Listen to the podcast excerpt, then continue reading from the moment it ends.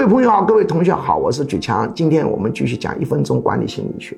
虽然我们这个短课是有作用的，大家都喜欢听短课，时间长了各个平台就给你限流，所以只要讲一分钟的课最受欢迎。但其实要线下的系统的几十门的学几十门课的学习，才能把人的水平提上去。今天讲的是抗挫能力的训练很重要。随着人工智能的发展以后啊，什么计算的功夫啊，什么编程啊，什么美术，什么音乐呀，什么写字啊，这些东西，还有包括知识，都要被它代替掉，这些工作没有。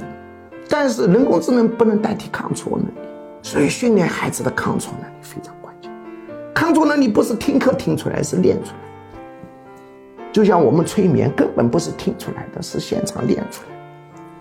就像我们识别人的功夫，通过文字识人，图画识人，它是练出来的。啊，知识学习以后是次要的，因为知识的学习根本搞不过百度，搞不过谷歌，搞不过人工智能。但是能力很重要，但能力它是训练出来。比如游泳是一种能力，它不是听出来的，啊，它是训练出来的，不是知识点。比如领导是一种能力，它不是一个知识点，它是训练出来。做生意也是一种能力，管理也是一种能力。